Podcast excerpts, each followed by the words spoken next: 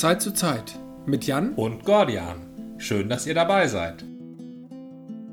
Während es letztes Mal so Probleme gab, ähm, konnte ich dich heute sofort erreichen. Ich hatte mein Studio-Link laufen, ja, aber ich habe ich hab, ähm, das, den, das Fenster, ich habe so viele Fenster auf, weil ich so viel arbeite. Und da habe ich zwischen den ganzen Fenstern den Studio-Link-Fenster verloren. Und die waren alle ganz klein und da musste ich die durchgehen und dann habe ich dieses OK gesehen, als du mir eine SMS geschickt hast. Ah, Obwohl okay. SMS. Wie heißt das eigentlich hier in diesem, in diesem Programm? SMS ja wohl nicht mehr, ne? Und nee, WhatsApp kann man wohl auch nicht sagen. Nee, äh, was hältst du eigentlich so ganz allgemein von Nachricht, unabhängig von der Plattform? Das ist jetzt Signal, ich schicke dir eine Signal, klingt ja auch komisch. Ich sag bei Threema ja auch nicht, ich schicke dir eine Threema. Ja. Das kann man natürlich sagen, um zu verdeutlichen, über welchen Dienst das geht. Das, das wäre nämlich hilfreich, ja. ja. Es gibt ja so viele Wege, Nachrichten zu schicken heutzutage. Das klingt auf jeden Fall ein bisschen besser als bei WhatsApp. Höre ich da gerade einen Windows-Start? Oh. Ja, ich habe hier, hab hier ein Windows runtergeschaltet. Ich habe einfach zu wenig Endgeräte. So ein uraltes Windows-Notebook musste ich heute noch mit einspannen, damit ich hier alles, damit ich hier ah. alles gemanagt kriege. Ja, und ich habe schon gehört, das war ein Windows 95 oder sowas, ne? es ist ein Windows, was steht da, XP. Ach so, okay. Klang aber so, da, es war ein sehr alter Sound, ja. Habe ich mhm. tatsächlich, habe ich gestern auch erst in Betrieb genommen, weil ich noch, ich habe ja noch so Not-Windows und das ist auch noch ein XP, um ein uraltes Navi in Gang zu bringen, was wir meinen Eltern jetzt geschenkt haben. Äh, ah. Wobei das Navi ging noch, aber die Karten mussten aktualisiert werden. Ja. Und da wir gar keine Verwendung mehr für das Navi hatten, das war mal in der Anfangsphase, als ich meine Frau mal durch Europa gefahren habe und vergessen hatte, dass die Datenverbindung vom Handy war europaweit zwar vorhanden, aber nicht in der Schweiz, ja. also EU-weit vorhanden. Und, und, da gehört die Schweiz ja nur so assoziiert dazu. Genau, und in der Schweiz brach das dann ab, aber ich habe das nicht gemerkt und fuhr weiter immer fröhlich mit Google Maps und irgendwann ging das so Richtung Genf und ich dachte, die Schilder sind komisch, entsprechend gar nicht mehr der Karte und ich fand dann auch, dass die Karte sehr grob nur noch darstellte. also geschätzt, geraten und empfunden. Empfundene Schweiz. Du warst an einer gedachten Schweiz ja, eine gefühlte Schweiz und oder ja, eine gefühlte, gefühlt, gefühlte richtige Richtung durch die Schweiz und war dann völlig auf dem Holzweg, auf dem metaphorischen Holzweg.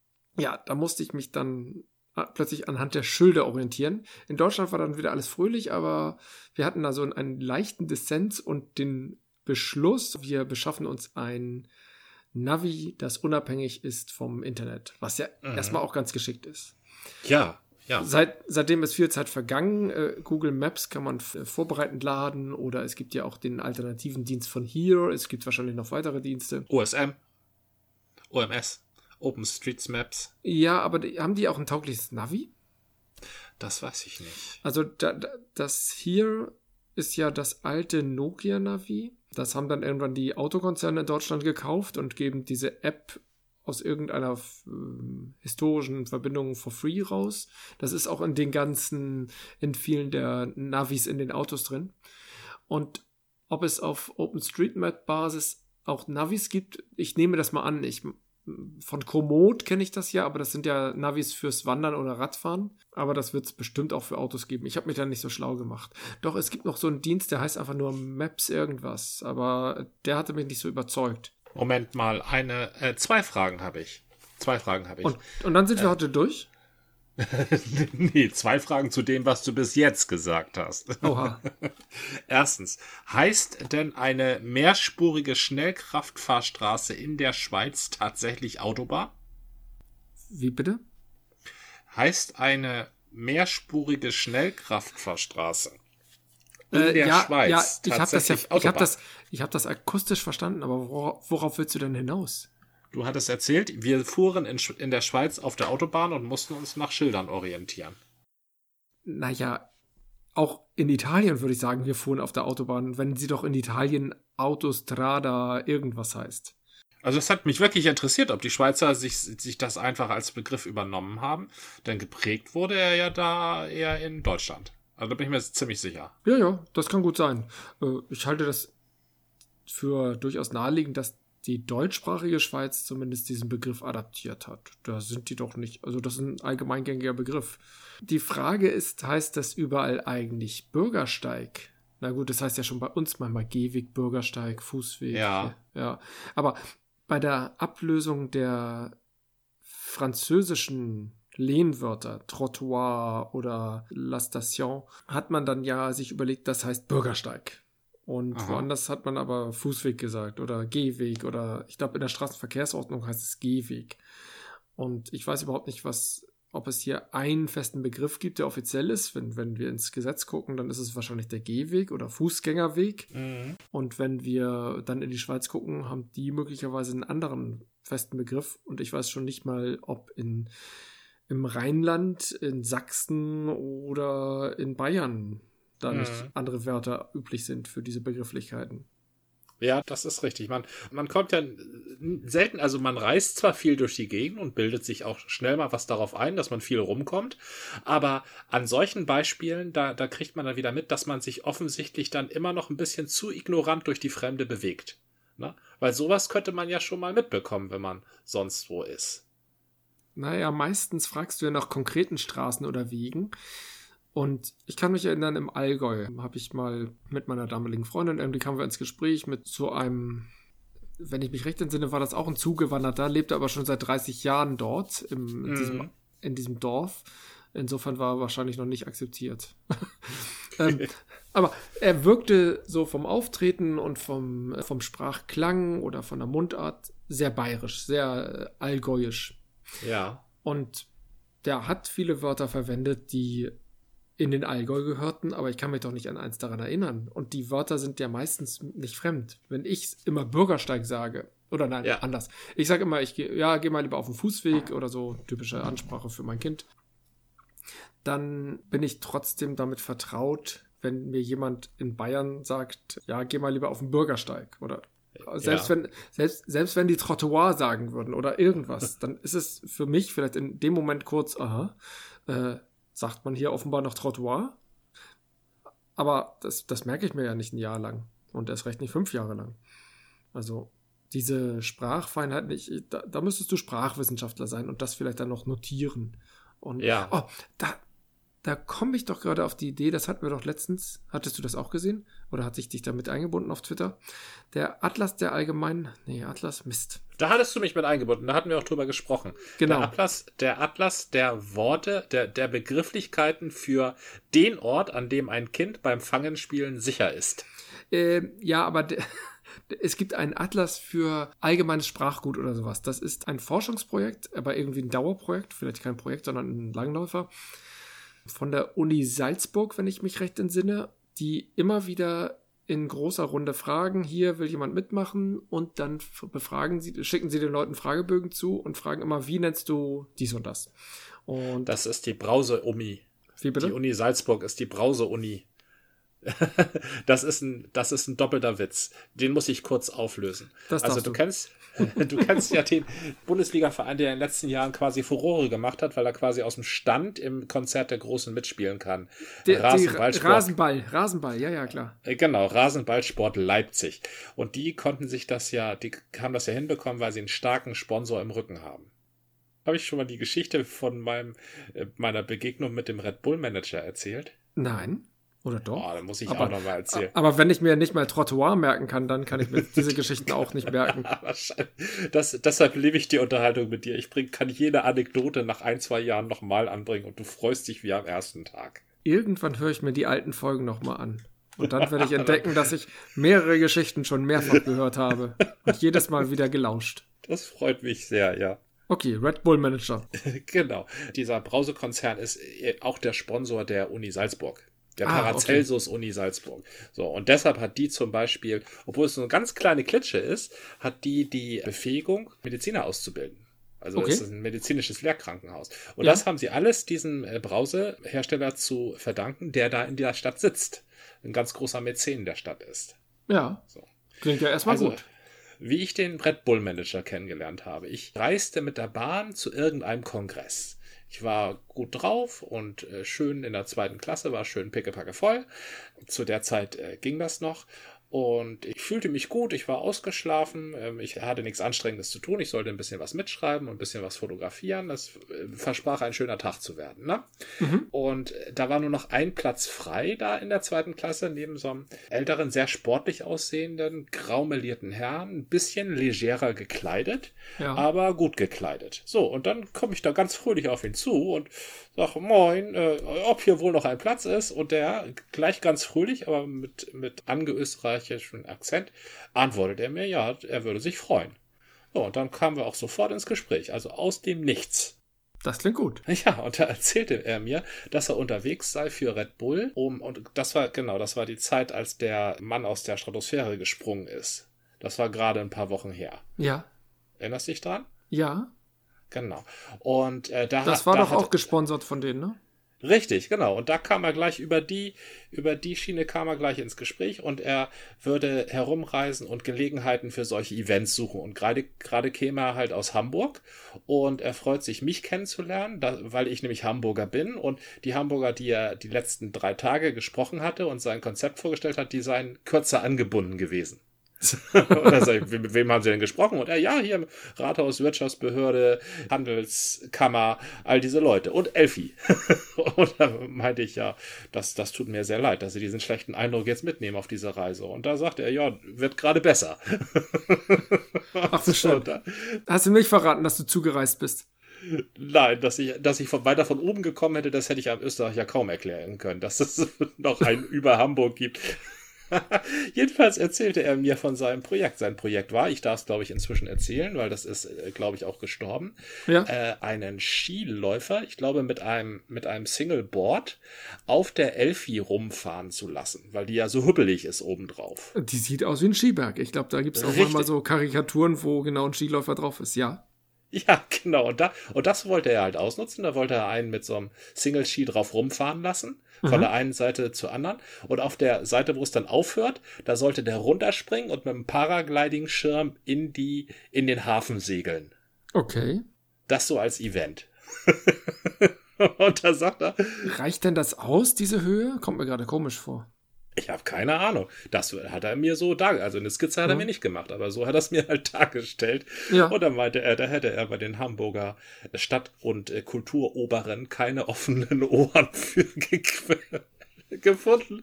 So, und, und mit dieser Geschichte, die Geschichte geht ja noch weiter. So, wir haben uns nett unterhalten. Ich bin dann in Hannover raus. Ich musste dann irgendwo anders hin und er ist ja nach Österreich, wie gesagt, gefahren.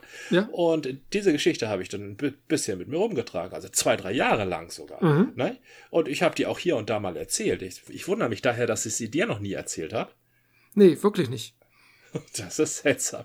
Jedenfalls eines Tages, ich sitze dann gerade äh, vorm Fernseher so am Entspannen zwischen zwei Nachrichten und sehe einen etwas längeren Bericht eben über Salzburg und was Red Bull da anstellt. Ja. Und da wird der, der Red Bull-Chef wird da interviewt. Mhm. Ne?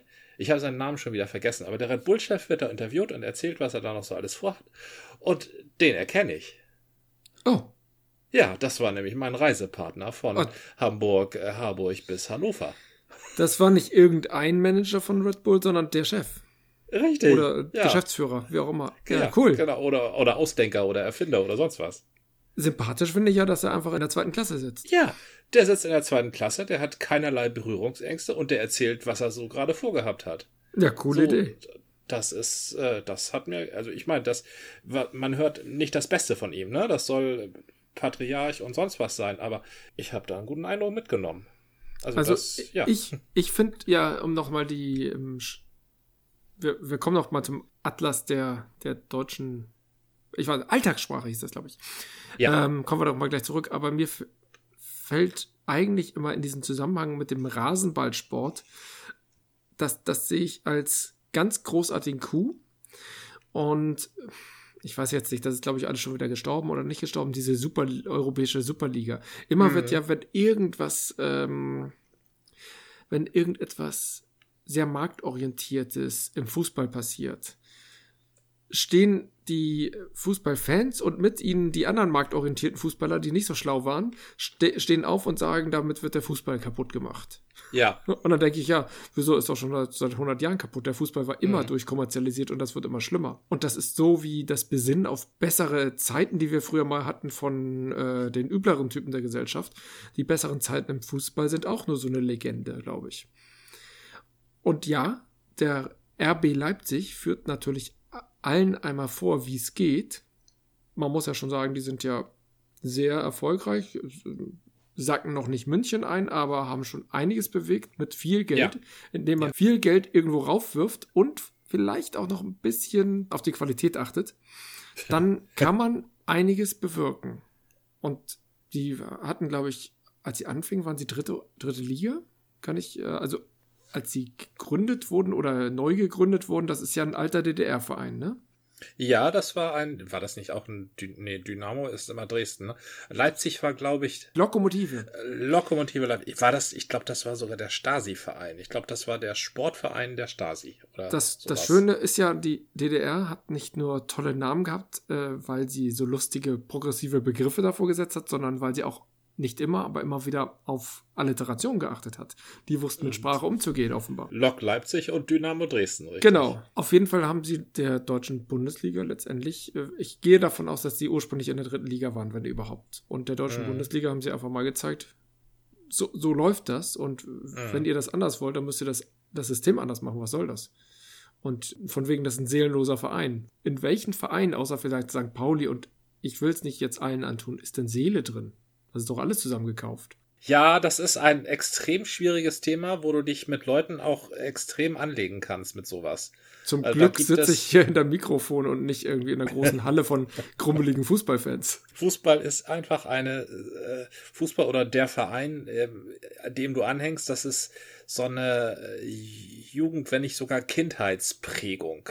Das ist das, wo du mit deinem Vater an der Hand dann hingeführt wirst und deine erste Wurst bekommst und dann spielen da, äh, also in unserer Zeit waren das Manfred Kalz und Felix Magath und die spielen dann da und die schießen dann den HSV nach vorne und dann bist du verliebt.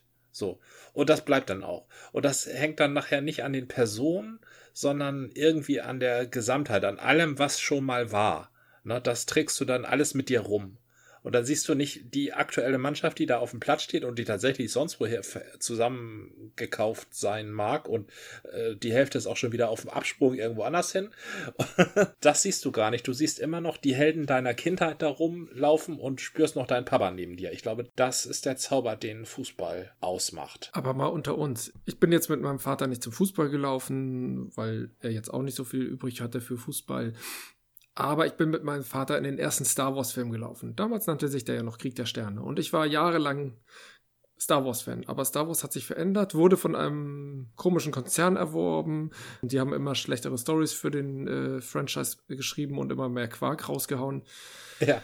Habe ich mich doch auch irgendwie von losgelöst. Ja, ich habe noch so eine Erinnerung, dass ich mit einem Stock in der Hand gegen meinen Freund gekämpft habe und wir die Vorstellung hatten, das waren Lichtschwerter. Aber ja Mache ich nicht mehr. Klar habe ich immer noch eine positive Verbundenheit zu Star Wars, aber weiß auch, das ist ganz großer Mist geworden.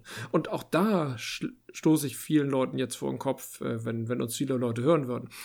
No. Und da, das kann ja noch kommen. Vielleicht werden wir mal berühmt und dann hören die das alles nach. Ja, und dann, dann sagen sie Cancel Culture, wir springen ab. Die verunglimpfen Star Wars. Das ist ja überhaupt nicht woke gegenüber diesen Star Wars-Fans.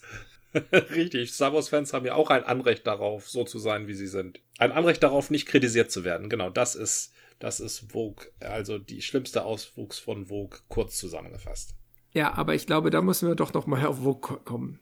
Ich glaube, Vogue in seiner guten Ausprägung ist eigentlich eine Maßgabe, nicht der Zwang, sondern eine Maßgabe oder eine Orientierung für einen selbst, respektvoll gegenüber anderen zu sein und zu akzeptieren, dass andere Menschen und da muss man genau gucken, wo man die Grenze zieht. Andere Menschen durch bestimmte Begrifflichkeiten oder bestimmtes Verhalten aufgrund historischer Zusammenhänge gekränkt, verletzt, beleidigt werden können. Und das sind Dinge, die du dir nicht selber aussuchst. Okay, könnte man sagen, ich habe mir Star Wars damals auch nicht selber ausgesucht, weil mein Vater sich das ja für mich ausgesucht hat und deswegen bin ich jetzt durch meine kindliche Prägung ein inniger Star Wars-Fan. Aber das ist ja etwas, was sich ändern kann. Wenn du aber eine andere ja. Hautfarbe hast, kannst du das nicht ändern. Wenn du eine Frau bist, kannst du das nicht ändern. Alles, was darüber hinausgeht, da ist der Vokismus, das hattest du, glaube ich, immer so betont oder so ausgedrückt und ich war immer unsicher, wie, weil ich dem Vokismus eigentlich, oder eben nicht dem Vokismus, wenn irgendwo Ismus hinterhängt, sollte man schon mal skeptisch sein. Ja, richtig. Ah, jede, jedes Dogma, ja. jedes Dogma muss angegriffen werden. Jedes Dogma, jedes Dogma. Genau. So anständig es auch ist. Das haben uns die Religionen über Jahrhunderte erzählt. Hab doch mal Respekt vor dem Glauben eines anderen Menschen. Nein. Nein. Doch, nein. doch, man, man nein, kann. Nein, nein eine, eine, an extraordinary claim has to be based on extraordinary evidence. Mhm. Es kann sich nicht einfach irgendeiner hinstellen und sagen, das hier verletzt mich, unterlass das. Das ist nicht, das ist nicht das, wo Austausch beginnt. Das ist, wo Austausch endet. Ja. Aber. Und erst recht, und erst recht, wenn es 833 Millionen Möglichkeiten des Verletzens gibt. Dann endet der Austausch da kann man, da kann man, man kann mit umgehen mit solchen Menschen, aber meistens sind solche Menschen, die das verlangen. Jede Eventualität könnte äh, verboten sein. und, und ob sie das ist oder nicht, bestimmen sie. Ja, das, äh, solche Menschen sind meistens irgendwann sehr alleine. Das, aber das ist das, ja, das ist ja das Spannende. Das passiert halt. Häufig, häufig ja. bestimmt das ja nochmal andere, die sagen, wir müssen jetzt wir müssen jetzt wachsam sein. Wir müssen, wachsam trifft es eigentlich sehr gut. Wachsam ist schon. Wachs, wachsam ist besser als respektvoll übrigens, weil Respekt, Respekt muss man sich verdienen. Respekt habe ich nicht automatisch vor jedem Menschen, der durch die Gegend läuft. Ich nehme Rücksicht auf jeden Menschen, der durch die Gegend läuft. Aber da habe ich noch lange nicht Respekt vor davor, dass irgendjemand irgendwie ist. Das, genau, das Respekt hast du vor den Taten eines Menschen oder vielleicht auch, was äh, er erlebt hat und durchgemacht hat. Das muss ja nicht mal eine Richtig. Tat sein, die er gemacht hat, sondern was er auch erlitten hat. Ob ich dann auch. Ah, ja, okay, nee, ja, ja, ja, nee. Ja, klar, wenn jemand etwas erlitten hat, dann muss man darauf Rücksicht nehmen. Aber das muss man noch lange nicht. Respekt, dieser, dieses Respekt, das stammt aus, wie, wie überhaupt die gesamte Ideologie oder der, der gesamte Überzeugungsapparat des Wokismus aus den USA, von kalifornischen Unis. Da stammt das ja her. Und da hat man halt Respekt mit übernommen. Mhm. Na? Aber das kann man nicht so eins zu eins übersetzen. Respekt, was Aretha Franklin singt, ja. ist nicht, ähm, du musst Respekt davor haben, dass ich bin, wie ich bin, sondern du musst akzeptieren, dass ich so bin, wie ich bin. Ach, diese Fremdwörter in den verschiedenen Sprachen, die so ähnlich klingen. Oder eigentlich ziemlich ja. das gleiche. Aber ist Respekt nicht eine Rückschau? Spekt Spektakel, nicht Spektakel, äh, naja, das ist, hängt natürlich damit zusammen. Äh, Re ist zurück und Spektare heißt Schauen, anschauen. anschauen. Ja, das ist, hat irgendwas mit Augen und Gucken zu tun, das da, stimmt. Da, ja. da betrachtest du doch etwas aus der Vergangenheit und das kann etwas jetzt ganz im ursprünglichen. Das kann etwas sein, was jemand gemacht hat, also wirklich seine Taten, so dass du sagst, oh Respekt, ja. du hast ja schon echt was gemacht. Oder auch etwas und da, da wiederhole ich mich, was jemand durchgemacht hat, was er dann natürlich auch irgendwie überwunden hat oder, oder womit er umgehen muss und damit auch eine gewisse Tat, die aber aus Passivität erstmal heraus erwachsen ist. Trotzdem hat dir das diesen Menschen geprägt und der hat damit etwas gemacht. Du bist ja nie nur passiv, sondern im Zweifelsfall machst du nichts und machst dadurch trotzdem was. Das ist so wie, wie Schulz von Thun, es gibt keine Nichtkommunikation, gibt es auch keine reine Passivität, du bist ja nicht ein Stein. Mhm. Schulz von Thun sagt übrigens auch, wenn du verletzt bist, na, durch irgendetwas, was der Sender gemacht hat, mhm. dann liegt das zu 50 Prozent an dir selbst. Na, mhm. das sagt Schulz von Thun. Schulz von Thun ist das beste Argument gegen Vokismus. Ja. Der ist nicht dafür tauglich und wird deshalb auch derzeit ziemlich dekonstruiert. In den pädagogischen Seminaren seit einigen Jahren schon. Das ist kein gutes Beispiel. Was ich nur sagen wollte, ist, Respekt ist, was sich jemand verdient, dadurch, dass er, also was, was jemandem gegenübergebracht wird, der Verdienste hat. Ja, ja. Ich, ich weiß nicht, warum jemand, der was erlitten hat, Respekt gegenüber, dem gegenüber wird Rücksicht genommen. Das ist doch genau das richtige Wort. Da ist Respekt einfach das falsche Wort. Das ist ein falscher Freund, eine sogenannte Anglizismus, eine mhm. wortwörtliche Übersetzung, die aber was anderes bedeutet. Das ist einfach so. Ich glaube, ich bin mit meiner Definition da richtig. Der Begriff, der dann im Englischen gemeint ist, wäre für uns Akzeptanz. Ja, ich Meinst, glaube auch Rücksicht. Trifft es das? Rücksicht, ja, Akzeptanz. Ja, Rücksicht, Rücksicht Akzeptanz, das ja. ist ja sehr verwandt, ja. Wobei Rücksicht ja auch, wenn man es küchenlateinisch übersetzt, Respekt heißt, oder? Natürlich. Das ist, äh, ja, du hast schon, ja ne? recht. Oh Mann, das ist ja der beste Begriff. Rücksicht. Ja, das ist. Ja, äh, eigentlich schon, ich, ja. Ja. Dann hat Respekt im Deutschen einfach mehr. Respekt ist ja eine Hochachtung. Hochachtung. Eine Hochachtung, die man jemandem gegenüber erbringt, der etwas geleistet hat. Genau, das, genau. Ist, das ist die beste Übersetzung. Ich muss, Hochachtung ist ja auch immer ein bisschen schwierig, weil wenn ich jemanden hochachte, bin ich ja selber niedriger. Na? Und Selbsterniedrigung ist ja äh, wenig Rücksichtnahme auf sich selbst. Du musst ja hm, zunächst musst, einmal nein. auf dich selber Rücksicht nehmen. Ja, aber du bist nicht niedriger. Nur weil du jemanden hochachtest, kann das ja auch bedeuten, dass du ihnen damit auf Augenhöhe begegnest. Weil du sagst, Mensch, der, der ist beeindruckend, mit dem kann ich mich mal unterhalten. Ich bin ja selber auch beeindruckend. Also. Oh, ja, das ist. das, nee, das, das, das Hochachten. Ist, das ist kein gutes Karma. Nein, aber es heißt ja nicht Höherachtung, höher als du selbst, sondern nur Hochachtung. Das ist nicht relativ zu dir.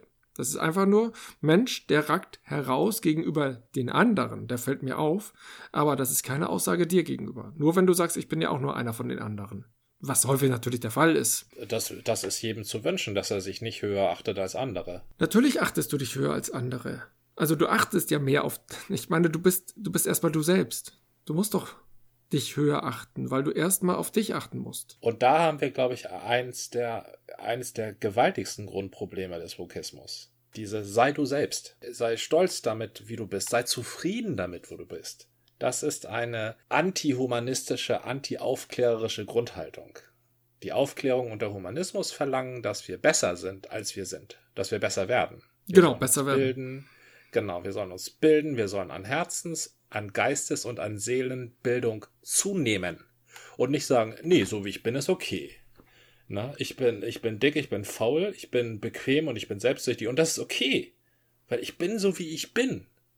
und die Werbung sagt das auch. Da, da steckt sehr im Vokismus drin. Die Werbung sagt das ja, du sei, sei wie du bist und kauf unser Produkt.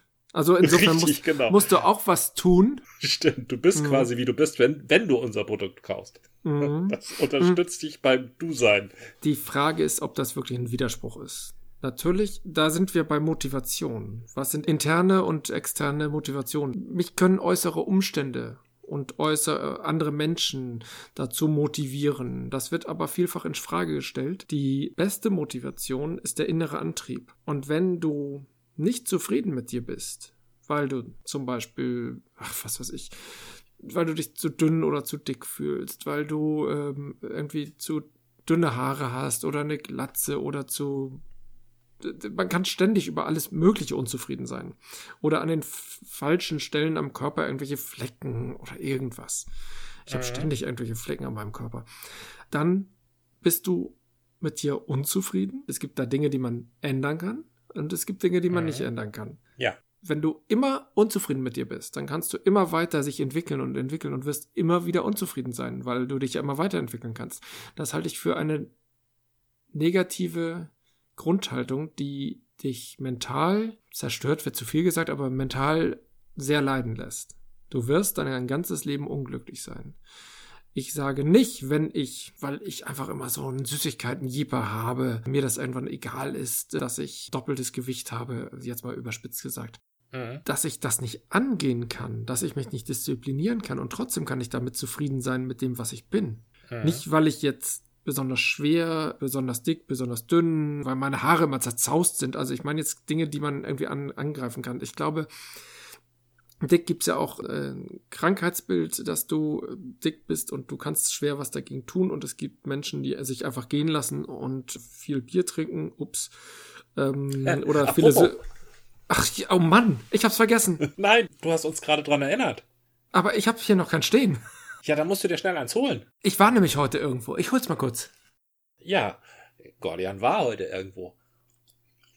Wo er wohl war.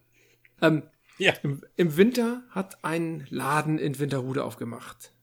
Hier in Winterhude Nord. Der nennt sich Bierbühne. Das ist irgendwie eine Kette oder zumindest gibt es mehrere Läden in verschiedenen Städten. Ich glaube, Bierbühne Hamburg ist jetzt der dritte. Und dahinter steckt eine Webseite, möglicherweise auch ein Unternehmen namens Craft Beer Rockstars. Der Laden ist jetzt nicht so fancy ausgestattet. Alles wirkt ein bisschen schnell da reingestellt. Ja. Waren ja auch Corona-Umstände. Ist ja auch interessant, in der Pandemie einen neuen Laden zu eröffnen. Ist aber ja mehrfach vorgekommen. ja. Ist, ja, ist ja schon ganz cool. Und ich bin immer glücklich in unserem Viertel, wenn der Laden kein Friseur, kein Handyladen oder kein Nagelstudio mhm, ist. Ja. Naja, auf jeden Fall diese Bierbühne da bin ich immer mal längs gekommen, aber meistens mit meinem Kind, nämlich von der Schule aus. Und mein Kind hat immer sehr betont, Papa, wir gehen aber nicht in diesen Bierladen. Und deswegen ja. habe ich mich nie getraut. Und, und heute, heute ist es mir tatsächlich gelungen, da war ich mit meiner Frau unterwegs, das Kind war irgendwo anders, und haben wir gesagt, Mensch, jetzt können wir da doch mal reingucken. Und da haben wir uns so ein paar Besonderheiten rausgepickt, die ich noch nirgendwo anders gesehen habe. Ach so. Ich glaube, du hattest mir schon mal vom Bierrebell erzählt, oder? Ähm, Eine Rostocker nein. Brauerei? Oh, dann, dann kenne ich. Ich bilde mir ein, ich habe das schon mal gehört. Nein, das sagt mir nichts. Die haben sehr schöne Etiketten. Das ist ein, vom, vom Stil her würde ich erstmal sagen, South Beach Party erinnert mich an, ähm, das hieß früher Coast Guard, also die Küstenwache hieß das nicht mehr, Küstenbier oder sowas heißt das doch irgendwann von Ratsherrn. Und Coast Guard ist von Ratsherrn, ja. Genau, aber die heißen doch jetzt Küsten. Küstenwache heißen die nicht. Aber irgendwie sowas. Die sind doch eingedeutscht. Das ist mir noch nicht aufgefallen. Mir ist aufgefallen, dass die das mit ihrer Signature Ratsherrn-Krause weiter betreiben, was mir sehr gut gefällt. Also die taucht jetzt auf immer mehr Flaschen auf. Da haben wir doch drüber Coast gesprochen. Haben wir da nicht drüber ja, gesprochen? Ja, aber es, es, ist noch weiter gewachsen. Also seit wir darüber gesprochen haben, ist ja auch schon fast wieder ein halbes Jahr her, ja. ähm, wird das immer mehr. Also dass, dass sie da lustige Dinge mitmachen. Ja, ist ja auch ganz cool. Die, die Halskrause ist ja auch ein lustiges Ding. Na, auf jeden Fall ist das ja. jetzt so ein Palme, Palmstrand, Flamingo, alles in so schwarz, lila, rosa, weiß, so in diesen mhm. Farbtönen. Auf der Rückseite ist es so dunkel, dass man es kaum mehr lesen kann, auch ein bisschen kritisch. Ja. Und die haben einen Hopfen da drin. Hüll Melon, also Hüll wirklich mit Ü geschrieben, mit U-Umlaut. Ja. Und das ist jetzt ein Hüllmelon NE IPA und ich habe gar keine Ahnung, was NE heißt. Never ever. Äh, New England? New, äh, genau, danke. New England. Stimmt. Oh, ich Würde ich, auch ne? Aus ja. meiner IPA-Kenntnis. Und jetzt, wo ich es gerade umdrehe, steht hier New England Style IPA. Danke. Na, auf jeden Fall war ich auf diesen Hopfen so gespannt. Die hatten noch eine, ein zweites IPA, das einfach ein Mosaik ist. Und hier dachte ich, okay, das ist jetzt ein Hüllmelon, das sagt mir so nichts. Das will ich mal ausprobieren. Endlich mal wieder ein neues IPA. Das ist schön. Das, mitunter merkt man da so diese Wellenbewegung in der Entwicklung der Kraftbiere. Ne? Es begann alles mit IPA, aber so in den letzten Monaten ist die Entwicklung von neuen IPAs irgendwie so abgeflacht. Ne? Ja, mittlerweile konzentrieren die sich auf, auf, andere Sachen. Ja, ich nehme aber mal an, das gibt es vielleicht schon länger und ich kannte es einfach noch nicht, weil das in den. Ah. Ich war ja immer so früher so Rewe fixiert und habe die letzten ja. Monate mich auf den Direktversand von Hamburger Brauereien konzentriert, sodass mir eine ja. Rostocker Brauerei dann natürlich entgeht. So. Ja. Aber was hast du denn für ein interessantes Bier? Und komm mir nicht mit einem veralteten Saisonbier. Ein Saisonbier aus einer völlig vergangenen Saison. Das habe hab ich mittlerweile gelernt, dass ich das nicht machen soll. ich habe mal in meinem Kühlschrank auch immer noch ein altes Maibock, aber irgendwie hat sich das noch nicht ergeben. Und irgendwie dachte ich, wenn du noch mal mit einem Saisonbier kommst, dann kann ich gegenhalten. Okay. Aber, aber okay, ja, was hast du? Wirst du ein bisschen mitwarten müssen. Ich habe heute wieder ähm, Großmarkentag. Ich ja. teste heute wieder aus, was die großen Marken so Besonderes machen, um mich einerseits meines allgemeinen Biergeschmacks zu vergewissern, also um da so einen so so ein Grundgeschmack von Bier zu haben, was ist angesagt, weil nur dann man das Besondere zu schätzen weiß, ist ja meine Theorie. Mhm. Und da habe ich mich heute der Holsten Brauerei zugewendet, die eine Serie hat von Sonderbieren in 05 Größe, was ich sehr schön finde. Ah, okay. Und da habe ich mir heute mal das Holsten Bernstein Lager gegriffen. Okay. Ich bin tatsächlich, habe ich ja auch Holsten früher, äh, die, die Standardbiere von Holsten immer gemieden und mich bisher noch nicht Holsten geöffnet. Ja. Und wahrscheinlich ist das ein bisschen gemein von mir. Also Holzen kommt damit klar, vermute ich. Trotzdem sollte ich das irgendwann mal tun. Ich bin gespannt. Holzen baut ja gerade im Süden Hamburgs seine neue Brauerei. Ich glaube, von der Autobahn kann man das sehen. Also da ist eine große Baustelle. Äh, ja. Deswegen hatte ich gedacht, das ist es vielleicht. Könnte natürlich auch irgendwas anderes sein, aber da war ich gerade gestern, ja genau, und dachte, oh, was ist hier für eine große Baustelle? Ja, müsste Holzen sein. Die bauen doch in Hausbruch. Bin ich mal gespannt. Das gefällt mir. Dass ähm, man, ich meine, wir wollen ja, wir wollen ja lokal trinken, ne? Support your local dealer. Und okay, das mag jetzt ein gesichtsloser Multi sein, aber es ist ein Hamburger gesichtsloser Multi. Ja, außerdem stellt er ja auch unser Lieblingsbier von vor zehn Jahren her, Astra. Auch wenn das. Stimmt, ja, wir hatten ja. immer das, Rot, das Rotlicht. Das hatte immer noch ein. Irgendwie ein. Ich weiß gar nicht, wie es nennt, so noch ein Kniff drin. Also irgendwie mochte ich das lieber. Aber also Astra und Astra Rotlicht, das sind solide Biere. Da würde ich auch jederzeit wieder zurückgreifen, wenn nichts anderes irgendwo steht. Ne? Ja, das, ja. ja das, das ist nichts, worüber ich mich ärgere. Holsten, dem stehe ich auch kritisch gegenüber. Also Holsten Pilz ist nicht meine Art von Pilz. Das mhm. auf keinen Fall. Aber so dieses Lager hier hat mich angelächelt. Das ist eine solide Größe. Das sind solide 4,8 Prozent. Ja, da freue ich mich schon sehr drauf. Und das ist super. Ich habe mit meinen 0,33 ähm, Liter aber 6,2 Prozent, dann haben wir prozentual in etwa das gleiche. Da kommen wir auf ein Level, ja. Aber während du regional bist, bin ich hier aktionistisch, denn die werben hier noch mit einem Hashtag konzernfrei. Also be beharren ja. darauf, dass sie eine echte Craftbeer-Brauerei sind. Ja. Ich weiß nicht, ob da Landgang könnte da wohl noch mitgehen. Bei Ra beim Ratsherrn bin ich mir da schon nicht mehr so ganz sicher.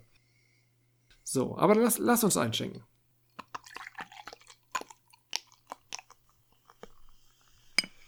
Ja, also Lager Bernstein ist eine zutreffende Beschreibung. Doch. Obwohl Bernstein ist ja, wie wir festgestellt haben, sozusagen die Standardfarbe. Ja, würde ich auch sagen. Eines jeden Bieres.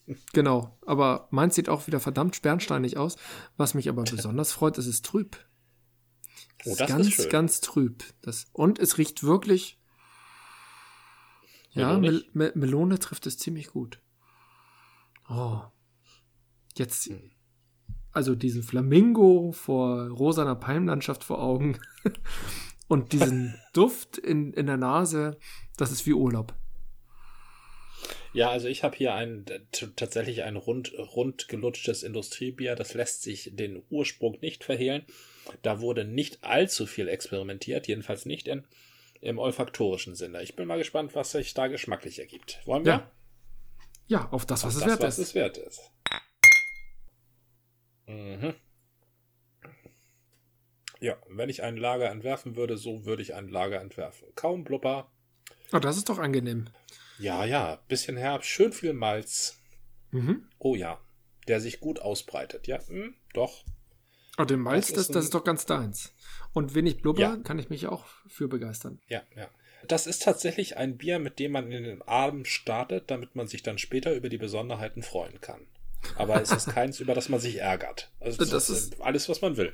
Ist ein guter Auftakt. Ja, genau. Man muss ja bei einem guten Tasting auch erstmal mit etwas harmlosen starten, um die Basics äh, zu erschnuppern, zu erschmecken. Ja? Ja.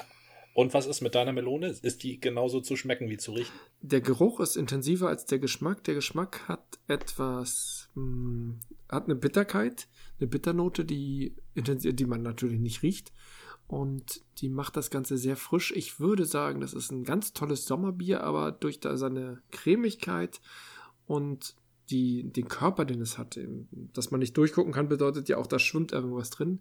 Ist es jetzt genau das Richtige. Mhm. Jetzt habe ich aber den, ich habe vorhin noch gesagt, ich komme darauf zurück und ich weiß gar nicht mehr, worauf. Ich glaube, das Vogue-Thema haben wir festgestellt, sind wir mittlerweile dichter dran. Wir hatten da schon mal Diskussionen glaube immer noch, dass ich Menschen, die auch selber vielleicht, will ich gar nicht sagen, die zum Beispiel durch ihre Hautfarbe oder weil sie adipös sind oder irgendwas. Ähm, du, du siehst Menschen ja, und das ist oft etwas Optisches. Und ob sie dafür was können oder nicht, ist auch zweitrangig. Äh, nein. Äh, doch, ist zweitrangig. Erstmal, wenn ich denen gegenüber trete. Es könnte sein, dass jemand, aus welchem Grund auch immer, immer ganz viel ungesunde Sachen isst und deswegen völlig aufgegangen ist.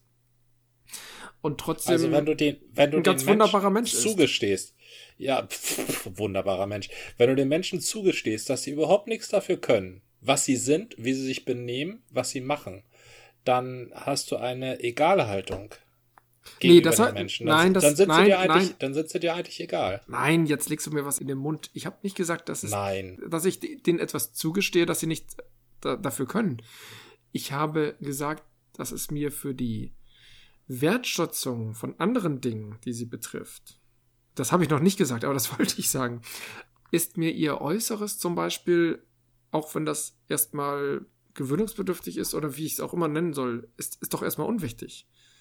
Das Äußere. Ja, zum Beispiel ein toller Autor, eine tolle Autorin, ist vielleicht ganz dick. Und ich begegne der Person und kann doch trotzdem ganz offen auf diese Person eingehen und feststellen, Mensch, die sagt ja ganz schlaue Sachen. Ja, ja, und eine sehr schlanke Person, sehr attraktive Person, die keine gute Autorin ist, kannst du auch auf die ganz offen zugehen und gucken, ob sie schlaue Sachen sagt? Ich meine, das ist ja. Ja. Es ist, es ist, natürlich ist es gut, auf Menschen zuzugehen oder was heißt gut? Offen zu sein. Vielleicht ist es nicht so gut, auf, auf jeden, offen für jeden Menschen zu sein, allein aus Selbstschutz.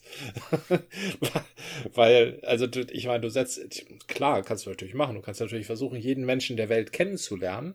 Du kannst aber auch versuchen, da so ein bisschen. Und zu beleidigen. Aus. Äh, Entschuldigung. Äh, ja, richtig, ja, genau, das gab's Douglas ja auch. Adams. Stimmt. Genial. Einfach. Moment, ich hatte dich schon, oder?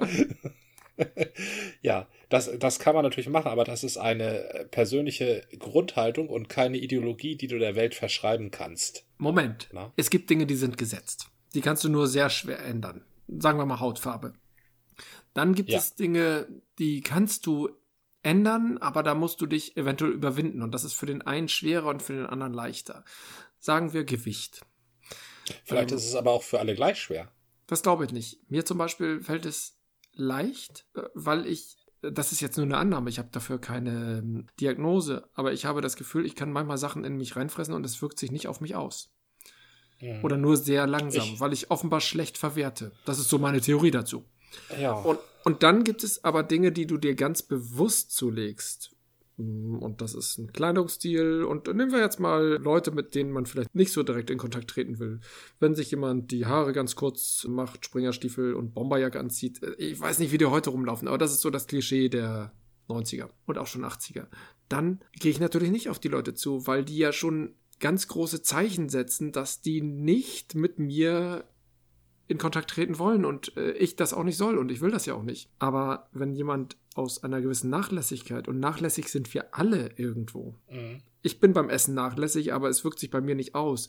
Ich bin bei anderen Sachen auch nachlässig und habe da vielleicht mehr Probleme, weil ich immer irgendwie bei der Arbeit Rechenfehler mache, muss ich das immer noch mal prüfen und deswegen brauche ich doppelt so lange wie andere. Na, ist jetzt nur so ein Beispiel. Mhm. Ja. Nur so ein ausgedachtes. Jeder hat seine Dinge, die er vielleicht einhegen könnte mit einem, einer gewissen Energie. Und irgendwo sind die Energien auch begrenzt und vielleicht hast du auch darauf keine Lust, weil du dich damit immer irgendwie auch quälst und du möchtest auch einfach mal dein Leben genießen und dann lässt du dich in der Sache gehen und wenn es bei dir das Essen ist, dann bekommst du, wenn du die entsprechende Veranlagung hast, mehr Gewicht und wirst schwerer und dicker. Und da ist wieder der Punkt Veranlagung. Ich glaube ja schon, dass es Menschen gibt, die eine Veranlagung haben und ich würde mich tatsächlich dazu zählen, denn ich achte nicht besonders auf mein Essen. Oder ich beachte nicht darauf, dass ich nur so esse, dass ich nicht zunehme, sondern ich esse einfach so vor mich hin und habe damit glücklicherweise keine Probleme. Mhm. Andere nehmen dann erheblich zu, haben damit gegebenenfalls Probleme und müssen damit irgendwie umgehen. Und ein Umgang ist, na dann ist das eben so. Ich bin so veranlagt. Das ist natürlich eine gewisse Trägheit, wenn sie da eigentlich drunter leiden. Es ist gleichzeitig aber auch, wie gesagt, Veranlagung. Und deswegen mhm. ist etwas wie ein, ein dicker Mensch für mich ja noch nicht unansehnlich, wenn ich gleichzeitig ein tolles Gespräch mit dem Menschen führen kann. So. Ich kenne ganz wunderbare ja. Menschen, die dick sind. Und ja, natürlich fällt es mir auf. Das wäre auch Quatsch zu sagen, nee, das übersehe ich. Nee, übersehe ich nicht. Aber ich mache es niemandem zum Vorwurf, weil ich ja gar nicht weiß, warum. Ich weiß von Menschen, die, wenn sie viel arbeiten, wenn sie Stress haben, das kompensieren diesen Stress mit Essen. Und ich kann das sogar manchmal nachvollziehen. Auch da bin ich in einer glücklicheren Situation. Und wenn du aber ein Mensch bist mit viel Stress, dann viel isst und deswegen dick wirst, dann hast du ja ein Problem. Sagen wir mal, ich, ich habe jetzt die ganze Zeit nichts gegen dick gesagt, ne? Was, was ist, wenn es, wenn es, was ist, wenn, wenn es ein Raucher ist? Alles, was du zu dick sein, zu dicken Menschen gesagt hast, Veranlagung, Stress, Schwierigkeit damit umzugehen, einigen fällt es leichter, anderen nicht. Was ist mit Raucher? Ist es auch so. Muss ich da auch Rücksicht nehmen? Ich würde sagen, du müsstest Rücksicht nehmen, dass jemand ein Raucher ist, kannst aber trotzdem ja. sagen, hier, hier bitte nicht rauchen.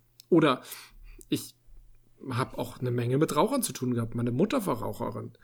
Hm, mhm. Ich bin damit groß geworden und irgendwann war es üblich, dass man nicht mehr in den Innenräumen raucht. Finde ich auch gut. Ja, hier, hier bitte nicht, hier bitte nicht dick sein, kann ich ja auch sagen. Na, das Dicksein ist ja für mich keine Einschränkung. Es ist dann eine Einschränkung, wenn jemand sich in den Bus setzt und sagt, ich nehme hier zwei Sitzplätze.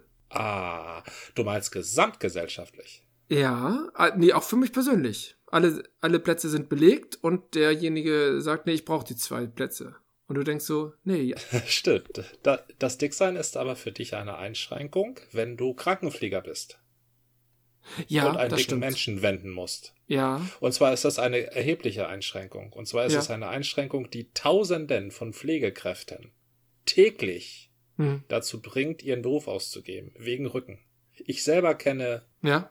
ein Dutzend kaputt gearbeitete Pflegekräfte wegen dicken Patienten.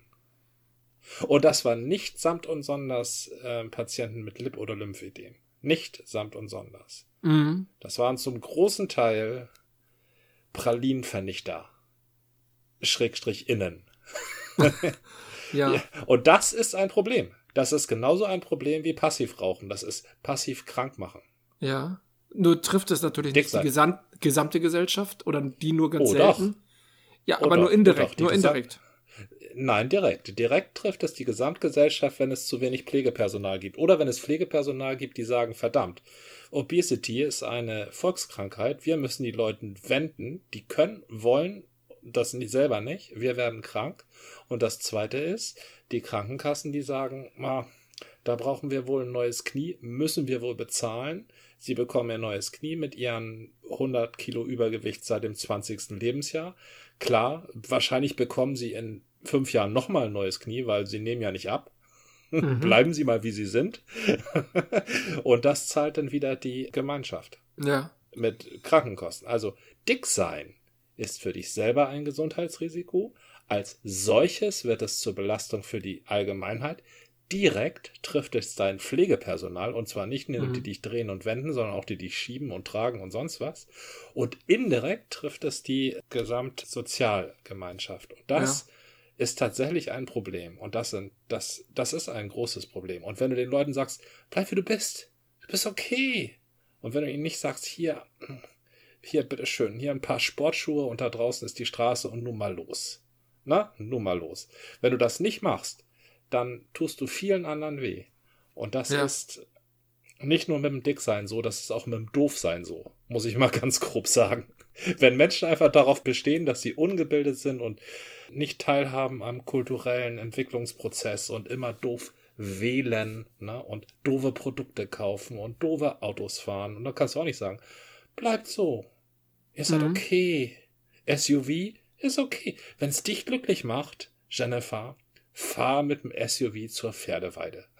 Nein, da musst du sagen, hier gibt's aber nur noch Radwege.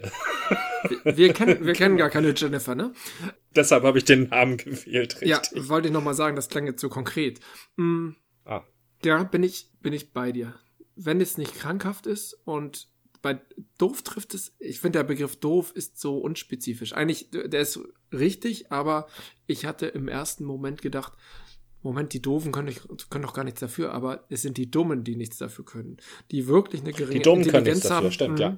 Mhm. Und da kann man natürlich auch helfen oder Empfehlungen geben, aber die Doofen, das sind die Gedankenlosen, die einfach sagen, ist mir ja. doch egal. Und ja. gedankenlos finde ich deswegen noch fast ein bisschen treffender, weil es sehr klar umschreibt, was das Problem dieser Menschen ist. Die könnten, weil das Gehirn da ist, aber sie wollen nicht. Mhm.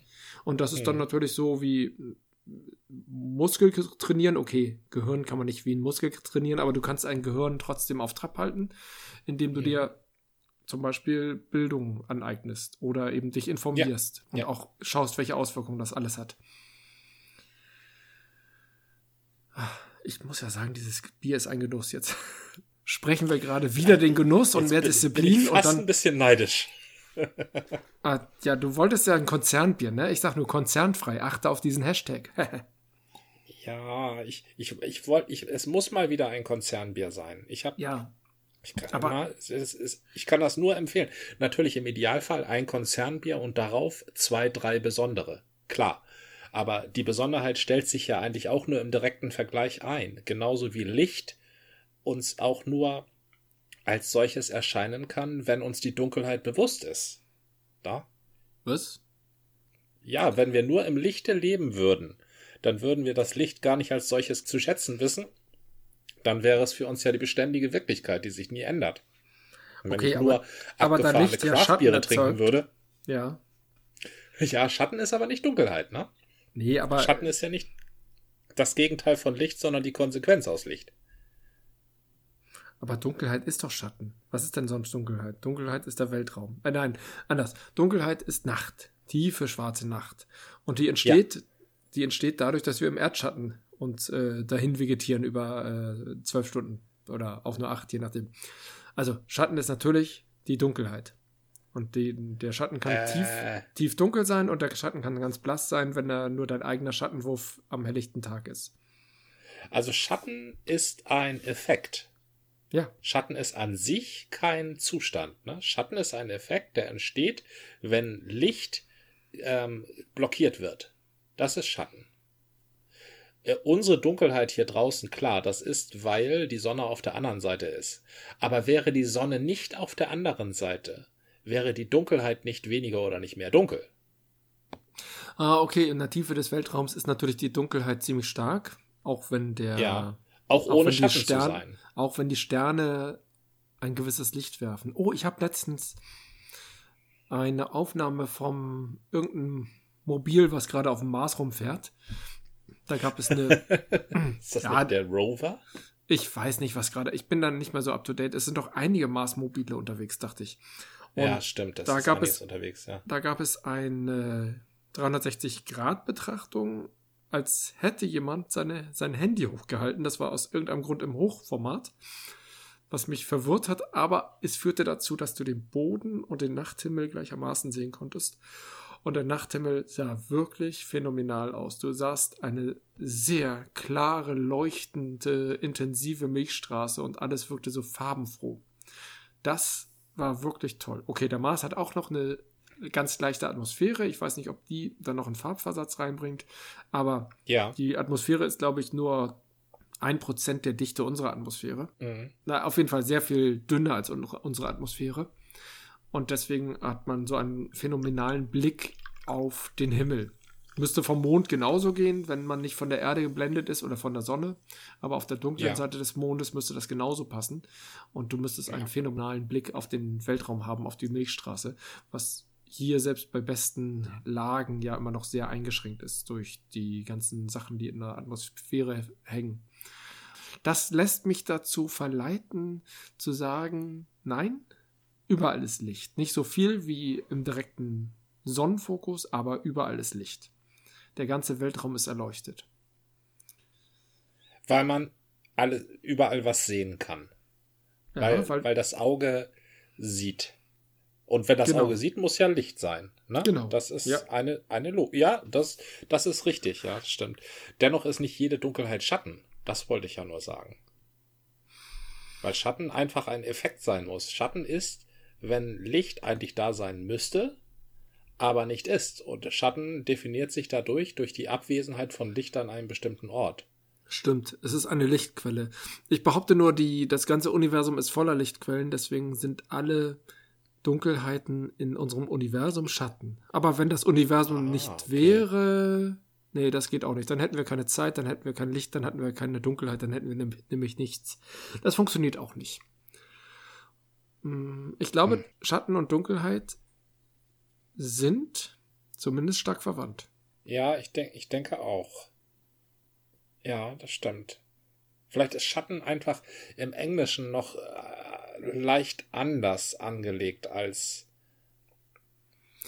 na gut, das, Schatten, was wir unter Schatten, Schatten bezieht sich natürlich erstmal auf den Schatten, den ich werfe, den ein Gegenstand wirft im Sonnenlicht. Das ist der Schatten. Ja, und, das ist der äh, die, Schatten, ne? Weil wir diese Begrifflichkeiten ja geprägt haben, bevor wir uns, oder wir haben den nicht geprägt, unsere Vorfahren, die Begriffe wurden geprägt, bevor wir uns über die kosmologischen Zusammenhänge im Klaren waren.